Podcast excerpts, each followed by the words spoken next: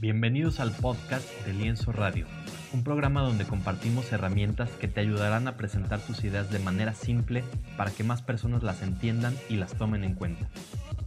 A veces el problema no está en la idea, sino en la manera de presentarla.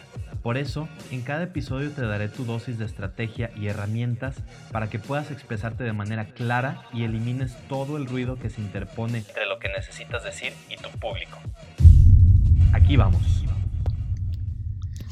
Hola amigos, ¿qué tal?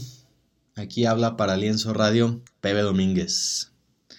En este nuestro primer capítulo. Y para empezar, quiero compartir un, consejo que, que creo que te puede servir mucho al momento de trabajar en tu comunicación, en hacer que las personas tomen más en cuenta las ideas que tienes que decir. ¿Sabías tú que hay una sola palabra, una simple palabra, que te puede ayudar a vender mucho más. Es decir, a mejorar radicalmente las probabilidades de cerrar una venta. Te doy una pista.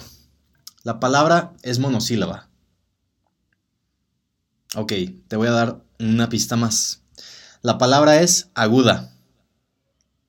¿Ya sabes cuál es? Esa palabra es, es muy simple y es tú.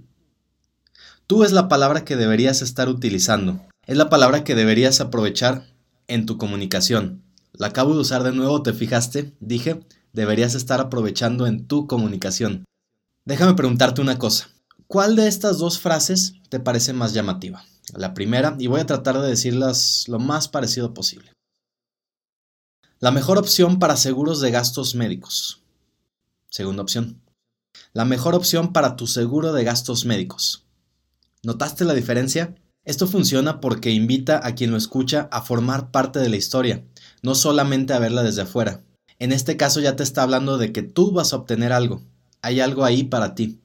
No es solamente una empresa alardeando de que son ellos los mejores. Entonces, de igual manera, puedes estar utilizando esta técnica para tus conversaciones del día a día, no solamente para ventas, sino cada momento que estés platicando con alguien y quieres que, que se conecten mejor con la conversación.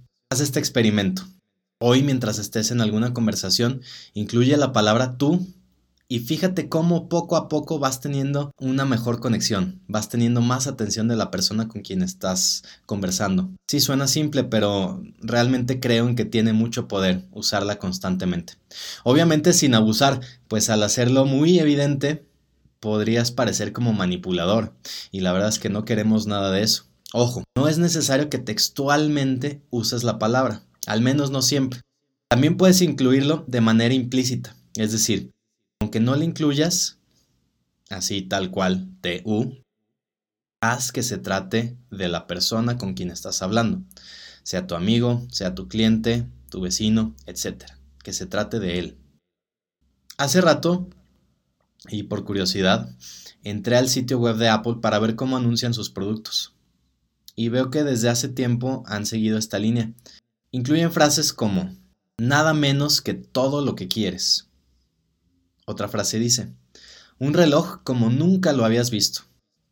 El último que vi y que me llamó mucho la atención tiene que ver con los AirPods, estos audífonos blancos inalámbricos muy, muy peculiares y muy característicos de la marca Apple. Y los describen de la siguiente forma, inalámbricos, mágicos y muy tuyos. Incluso me fijé que ofrecen grabarte tu nombre si los pides en línea. O sea, qué manera de hacer que se trate de tu cliente. Y a nosotros eso nos encanta. Así que mi recomendación para ti en este día, ¿viste? Lo volví a hacer. Revisa la forma en que hablas de tu empresa o proyecto y fíjate dónde puedes utilizar la palabra tú para referirte a tu cliente o prospecto. Verás que es un cambio muy sencillo, pero que te puede dar una gran ventaja. Así que aplícalo hoy en tu comunicación y ya después me contarás cómo te funcionó. Nos vemos en el próximo capítulo y hasta pronto.